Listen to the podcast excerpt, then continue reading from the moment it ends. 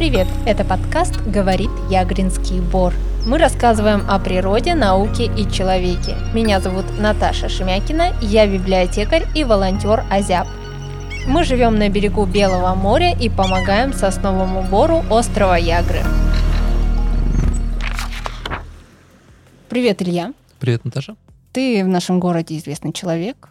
Я бы тебя назвала общественным деятелем. Ты делаешь много полезного и интересного в нашем городе, и не только в нашем городе. Давай конкретно про наш остров. Ты здесь родился, ты здесь живешь. Расскажи, что ты уже успел сделать для острова Ягры, для Северодвинска, какие-то свои прошлые проекты. Ну, это просто Децл что-то сделал для хип-хопа в свои годы. Я Родился я, конечно, в городе Северодвинске, но роддом у нас на материковой части, а ягринцы, они считают, что все, что материк, это город, а Ягры — это Ягра. Отдельная история, отдельный мини-город, можно так сказать. Вот, большую часть времени я живу на Яграх. Я пошел здесь в детский сад, потом а, в школу, закончил ее, это Ягринская гуманитарная гимназия. Ну и вот спустя 22 года стал общественным деятелем. На самом деле, мой путь начался гораздо раньше, это в начале 2000-х годов, можно так сказать. Первое, что я сделал, это был концерт памяти Майка Науменко и группы «Зоопарк». Вот эта вся промоутерская деятельность э, с разными живыми концертами, организацией выставок, флешмобов в какой-то момент превратилась от живой музыки перешла к электронной, к ночным клубам. Потом из всего этого я уже вырос, и мне стало скучно, тесно и, не побоюсь слова, даже местами противно. И я решил все-таки вернуться на сторону света — и организовал фестиваль Тайбола. Разумеется, я был не один, было много помощников, много друзей. Тайбола — это Open Air, это фестиваль мультиформатный, мультикультурный, рассчитанный для широкого круга посетителей, да, от 0 плюс до плюс бесконечности, можно так сказать.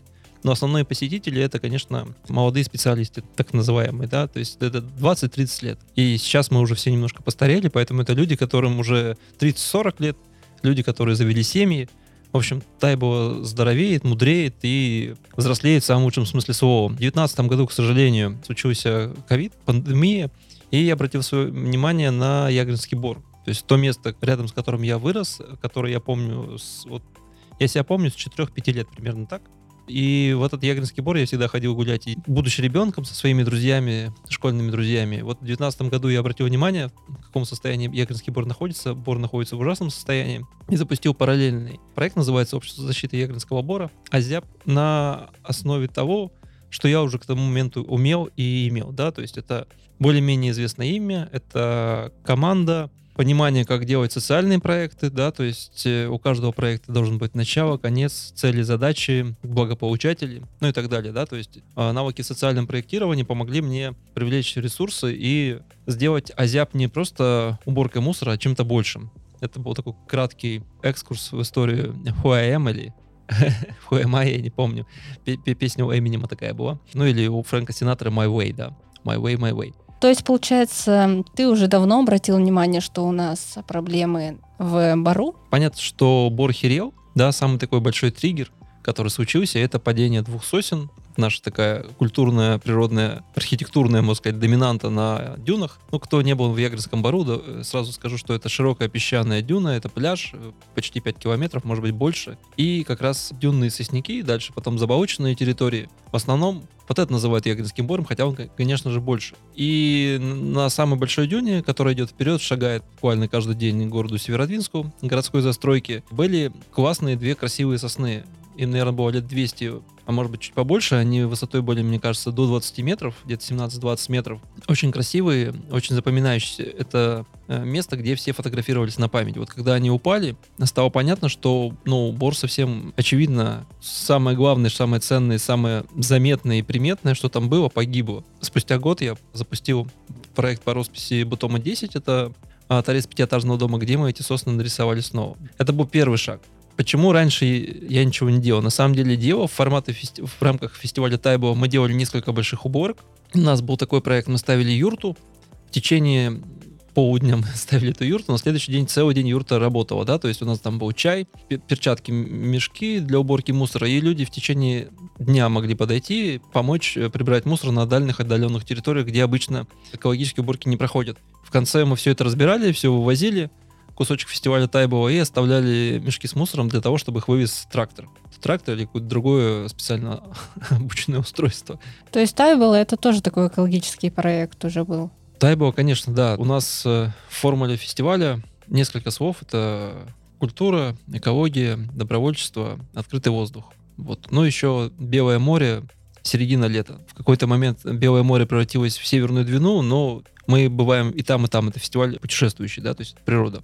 Но то, что я делал, и то, что происходило в Бару, это скорее эпизодические истории. Школьники ходили, мусор прибирали, да, там проходили какие-то походы и так далее. Это такая большая системная проблема, и она требует системного решения, комплексного, постоянного. И если говорить про проблемы Бора, то у Бора две группы проблем. Одна природного фактора, да, то есть это ветровая эрозия, это морская эрозия, это вымывание, вдувание почв, опустынивание.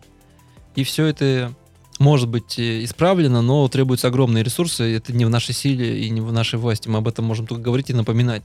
Но есть гораздо более понятная и решаемая проблема. Это антропогенный фактор, это человек. И большую часть проблем, которые Бор испытывает, это то, что делает человек, его безответственное поведение. Вот как раз с поведением мы и можем поработать. Ну вот смотри, допустим, я как человек, незнакомый с экологией, с природой, с биологией, я, например, вообще не знала, что для леса, для бора, для нашего вредно то, что мы ходим не по тропинкам, которые уже есть, не по вот э, асфальтовой дороге. Есть среди тех, кто, наверное, нарушает вот этот порядок, и люди, которые не то что вредят, да, они просто еще не в курсе. И ваш, наверное, проект просветительский такой. По поводу просвещения, скажем так, эта асфальтовая дорожка, конечно, нанесла вред Бору, потому что когда ее сделали, изменились э, естественные условия, да, с одной стороны появилось большее опустынивание, а с другой стороны появилась больше искусственная заболоченность, потому что вода грубо говоря, перемещалась туда-сюда, да, то есть там по весне, по, по разным сезонам. Из-за такого конкретного вмешательства бор, конечно же, изменился. И тогда об этом не думали, наверное. Охранный статус Ягринскому бору, я хочу сказать, присудили, да, он получил охранный статус в середине 2000-х годов. То есть тогда, когда люди поняли, что уже борт надо спасать, потому что чем ближе город, чем больше людей, тем хуже лесу. Что происходит, когда люди ходят везде, где хотят, да? Остров Ягры — это намывной остров, это Ягры вообще с финно-угорского, так называемой поморской говори, да, одно из названий песчаной отмелей. Здесь огромное количество песчаных отмелей и специальных названий для них. Так вот, Ягры это одно... Ягры или Ягра, по-моему, это одно из них. Соответственно, остров не очень старый, мне кажется, ему пару тысяч лет, может быть, чуть побольше. Он появился из-за того, что могучая Северная Двина выносит пески, с одной стороны, да, то есть Никольский рукав, она в море вымывает много песка. А прибой э, морской который идет в контрфазе, так сказать, он этот песок, наоборот, намывает. Но так получается, что вот из-за этих природных явлений появляются отмели. И в какой-то момент на огромной отмели стала расти трава. Соответственно, ну, видимо, принесли птицы или ветер. Вместе с травой стали появляться кустарники и растения. И самое главное растение на нашем, в нашем бару это сосны, это сосна обыкновенная, но она совсем не обыкновенная. И вот как раз благодаря тому, что появились растения, они закрепили вот эти песчаные почвы, почва стала формироваться, и бор стал, ну, появляться, да, то есть стала появляться жизнь. Грубо говоря, не было бы растений, эти пески так бы и гоняла бы вода и ветер, и, может быть, и не сформировался бы этот остров. То есть, если вот сейчас исключить полностью всю застройку на острове Ягры и все деревья и оставить, не знаю, на сто лет, то посмотрим, что будет с этим островом. Сейчас, конечно, уже антропогенный фактор, и то, что мы тут настроили, и берег укрепляем, и так далее, и так далее, и так далее, уже сильно повлиял. Но, грубо говоря, не было бы вот этих растений, которые люди вытаптывают, не было бы бора, не было бы островов в тех очертаниях, которые мы привыкли видеть, не было бы района Северодвинска, и не было бы, возможно, и нас здесь. Поэтому природу надо беречь. В эфире рубрика «Энциклопедия Ягринского бора». Ее авторы и ведущие Юнаты Азяб. Бор – рекреационный ресурс. Это означает, что он официально используется для отдыха, но этот отдых регламентирован. Остров Ягры – это одно из любимых мест отдыха жителей Северодвинска. В городе почти нет живописных и легкодоступных зеленых зон, а люди, и особенно городские жители, очень нуждаются в живительном общении с природой, которая поднимает настроение, восстанавливает работоспособность, укрепляет здоровье. Оздоровляющим эффектом обладает особый микроклимат острова – Сосновые леса смягчают колебания температуры, относительной влажности, создают преграду ветрам. Важным лечебным фактором является ионизация воздуха в лесу и насыщенность фитонцидами. Все это способствует созданию для человека так называемой зоны комфорта.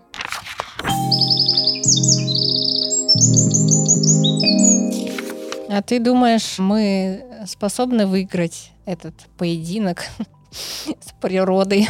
ну, в том плане, что природа же, она же тоже разрушает бор.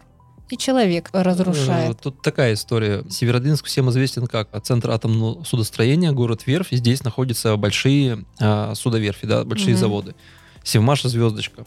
И чтобы корабли подводные и надводные могли заходить э, в наш порт, все время углубляется фарватер. Выкапывается, грубо говоря, огромная канава в море, да? И мы сами своими руками э, купируем те намывные явления. То есть тот песок, который Двина выбрасывает, она до сих пор выбрасывает, но из-за того, что мы вот этот канал прорываем, он обратно не поступает на берег. Соответственно, постепенно береговая линия, она ну, то есть море подступает. То есть дюны становятся меньше, если посмотреть на фотографии 50-х, 70-х годов. То, где сейчас у нас дюны, а, дюны были гораздо выше, даже я это помню. И там была еще одна гряда дюн. Прямое доказательство этому это барбеты, да. Барбеты это такие огромные бетонные э, диски, которые были изготовлены, и это были основания для э, береговых орудий в годы Второй мировой войны. Так вот, они не стояли на берегу моря, они стояли на возвышениях, на дюнной гряде. И вот сейчас мы смотрим, прошло сколько, 80 лет, они уже в море, они уже почти утонули, море наступает, дюна идет вперед на город, песчаные дюны уменьшаются. Соответственно, мы с природой, конечно, не поспорим, но мы сами отчасти пилим сук, на котором сидим, и тут надо понимать, что бор, ну, если вот ничего не делать, то он умрет. То есть через 15 лет, или через 20, через, через 50 все до конца доломают, вытопчут, сожгут, и его не будет. По крайней мере, в той части, которая вот самая популярная, да, самая известная между береговой морской линией и как раз вот Лыжным стадионом и вот этой большой Ягненской тропой, этой бывшей уже, уже роллерной трассы. Так что в глобальном, в таком, знаете, плюс сто лет, я не могу сказать, что мы там победим чего-то. Нет, конечно. Мы можем только замедлить. Отсрочить. Вот это, отсрочить, да. То есть я всегда в таких случаях Вспоминаю цитату своего некогда любимого писателя Чарльза Буковски. «Я не верю, что можно сделать мир лучше, я, я верю, что можно постараться не сделать его хуже». Вот этим мы занимаемся. Мы пытаемся, ну, немножко затормозить это, эти все а, деструкционные такие, деструктивные процессы и попытаться воспитать, показать пример какое-то новое поколение, которое, может быть, будет более ответственно относиться к этому маленькому участку леса. Потому что не будет этого леса, ну, я не знаю, будет очень некомфортно жить в, на Яграх, например, и в Северодвинске. Угу. Ну вот смотри, остров Ягры, Белое море.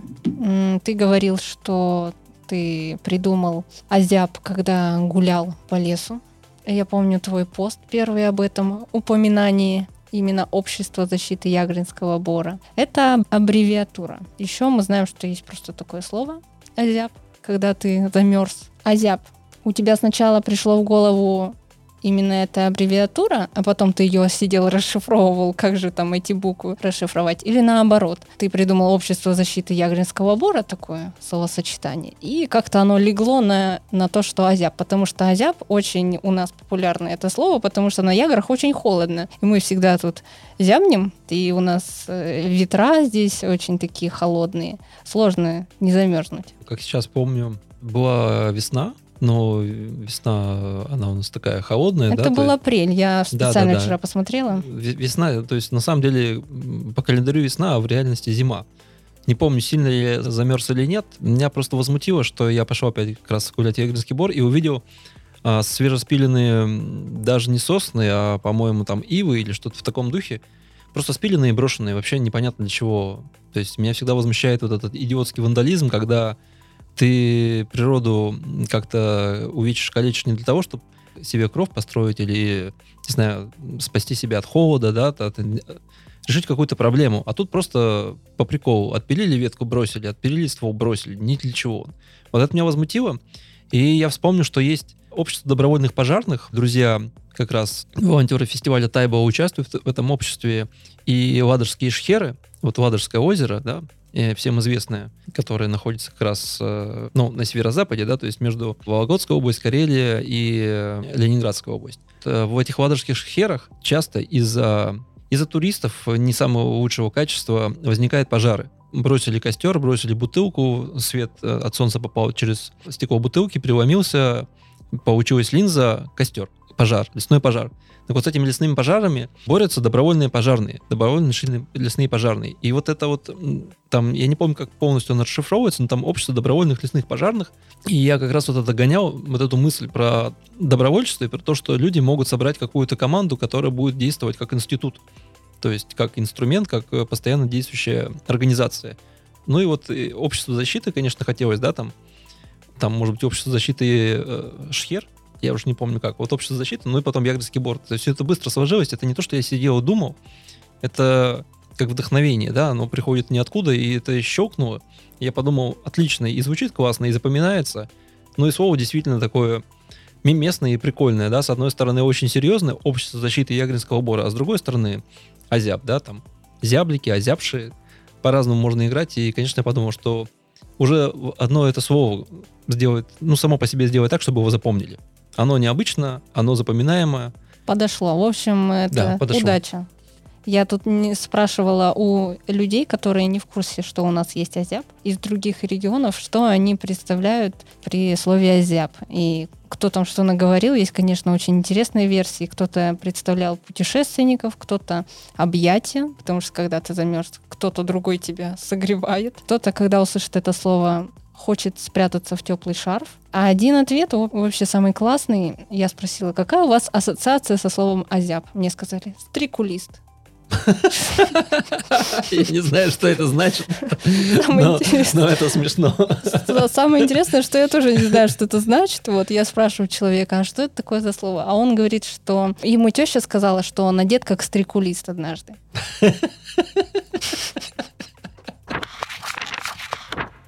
Ты руководитель общества защиты Ягринского бора. Какая твоя задача в этом проекте? То есть какие у тебя основные действия, что ты предпринимаешь, что ты делаешь? Какая твоя задача?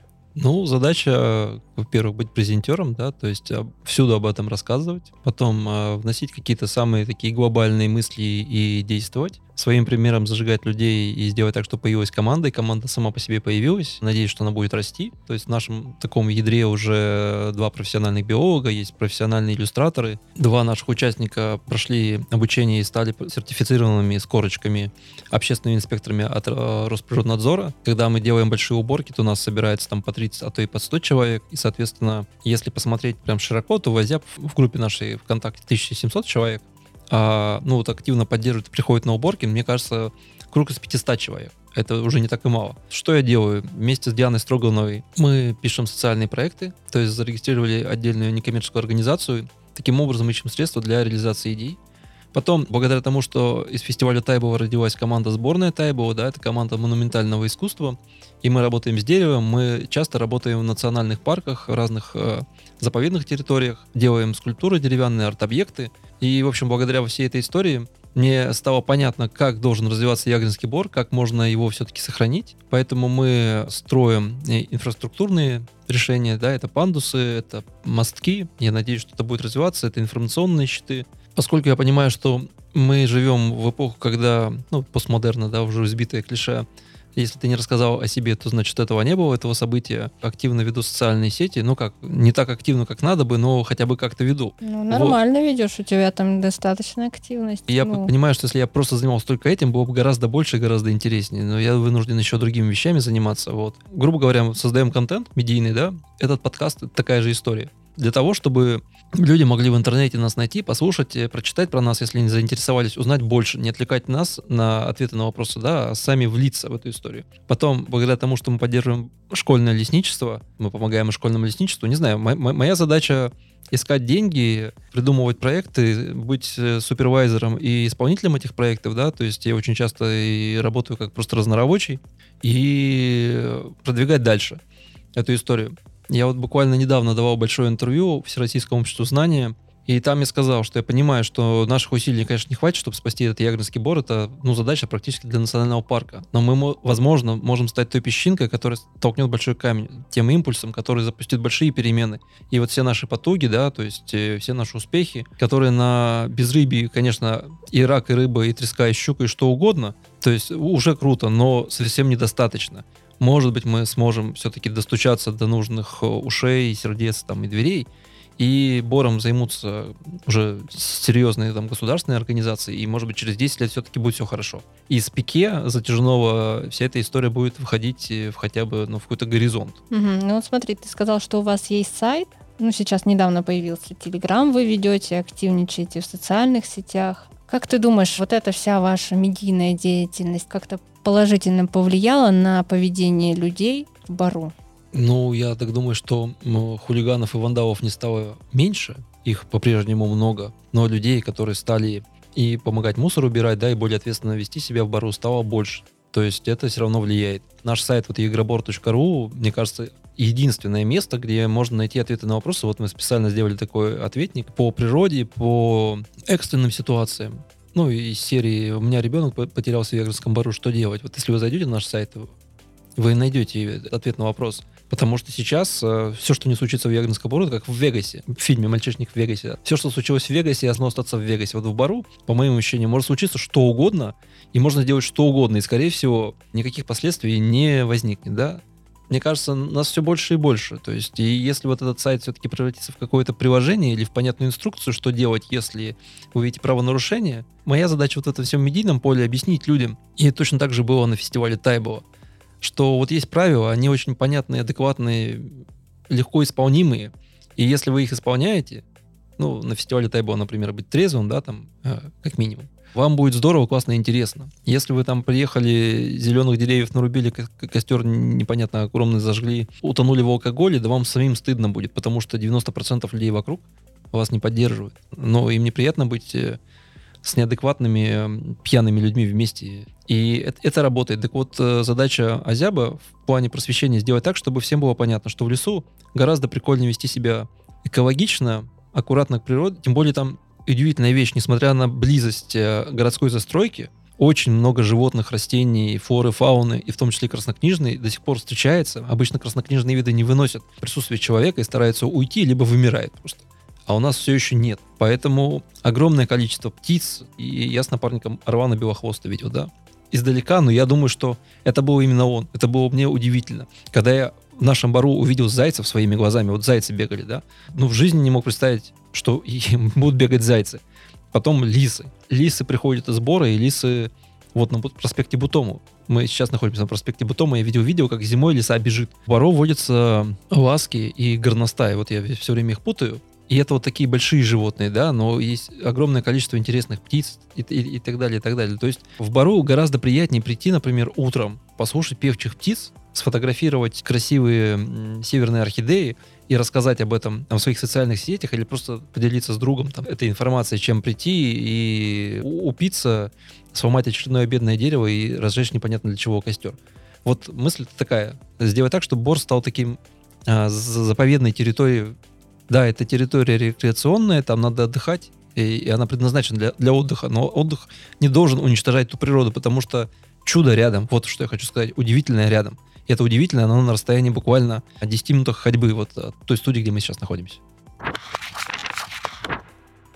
Ты часто путешествуешь? Видел ли ты в других странах что-то вот похожее, как у нас статус особо охраняемой территории? Есть ли там какие-то такие места, которые требуют определенного ухода, как за ними ухаживают, как их спасают. Прошлой зимой и так получилось, что я побывал в Южноафриканской республике, ЮАР, Кейптаун, всемирное известное место это Столовая гора. Это очень красивый город. Он огибает эту полуостров и огибает эту гору Столовую. Так вот, Столовая гора, Table Mountain, это национальный парк. И на эту Столовую гору сделано массовое паломничество туристов организовано, да, есть вот элеватор или как там, фуникулер. Туда можно подняться либо пешком, по горной тропе хайкинг, да, либо заехать туда. И вот когда туда поднимаешься, с одной стороны, да, там много сделано для вот этого туристического вау-эффекта. Красивые мощенные каменные дорожки, по-моему, даже какая-то церковь, э, сделаны разные аттракционы, можно э, зацепиться и повисеть на альпинистском снаряжении над ответственной скалой там в тысячу метров,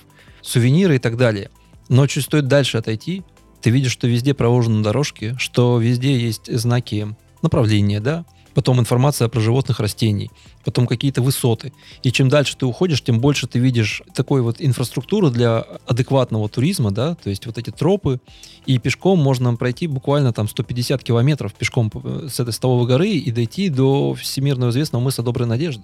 То есть это, все это связано. И почему я об этом сказал? То есть, с одной стороны, кажется, что это такая туристическая дестинация, такой Лувр, Красная площадь, но там находится единственное в мире, вот, по-моему, существует пять цветочных царств, и там одно из них. Оно небольшое по площади, но там вот эта вот флора, ну, ощущение, как будто ты попал в доисторические времена. То есть э, такие растения, это вот нечто среднее между и вроде тропиками, и вроде там совсем не жарко. То есть уд- удивительный мир. Просто удивительный мир, затерянный мир.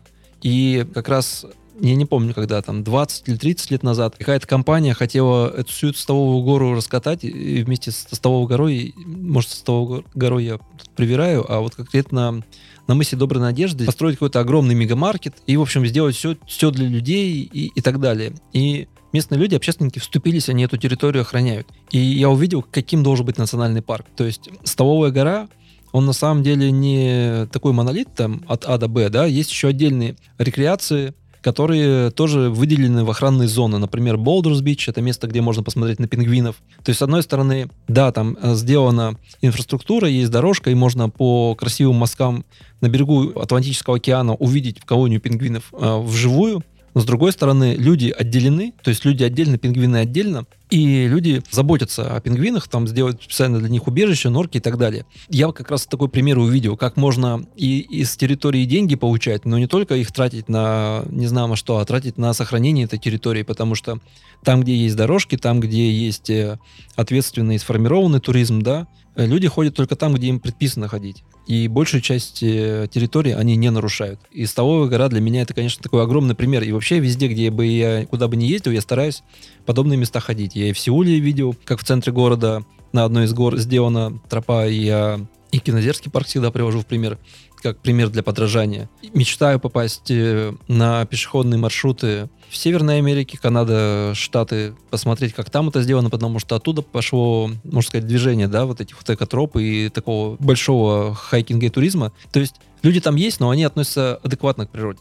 Большая Байкальская тропа, вот я лично знаю одного из организаторов этого социального проекта. Много примеров. Но вот, э, наверное, в Кейптауне это была, наверное, самая большая такая вспышка. Я снимал миллион фотографий, как это все организовано какие-то деньги приносят территории, и как они все-таки свою территорию не всю застраивают, да, а пытаются природу сохранить. Вот это для меня было удивительно, и мне хотелось бы, чтобы мы поступали точно так же. С пингвинами интересная история. Когда они только приплыли, организовали колонию, местные люди были недовольны этими пингвинами, потому что пингвины хоть и маленькие, но отважные бойцы, и то есть местные собаки их драли, кошки драли, и, то есть чуть ли не пытались прогнать то ли люди, то ли животные, и пингвины бились за свою жизнь, так сказать. А теперь пингвины это туристический магнит. Туда приезжает каждый день автобусы туристов, которые платят за эти экскурсии, фотографируют пингвинов. И пингвины, этот конкретный Болдерс Бич, это, можно сказать, хутор, да, небольшой городок, просто эти пингвины спонсируют, так сказать. Вот и все, только своим присутствием. Они делают так, что люди туда приезжают и тратят там деньги. И это, это вот... Да классно же. Конечно, классно. Пингвин... Все довольны, и пингвины довольны, и люди довольны, и туристы довольны. Спасибо, Илья. Спасибо, Наталья. Это был первый подкаст «Говорит Ягринский Бор». Надеюсь, что вы станете нашими дорогими подписчиками и слушателями, нашими фолловерами во всех соцсетях и будете ответственно относиться к природе. Может быть, э, когда-нибудь приедете в гости, посмотрите, что мы сделали сами и как мы сохраняем природу и какая у нас все-таки классная природа. В общем, до скорых встреч. Это подкаст «Говорит Ягринский бор», совместный проект «Азиаб» школьного лесничества Ягринской гимназии и библиотеки «Кругозор». Благодарим за поддержку губернаторский центр Архангельской области. Оставляйте комментарии, задавайте вопросы, ставьте лайки и подписывайтесь на наш канал. До скорой встречи!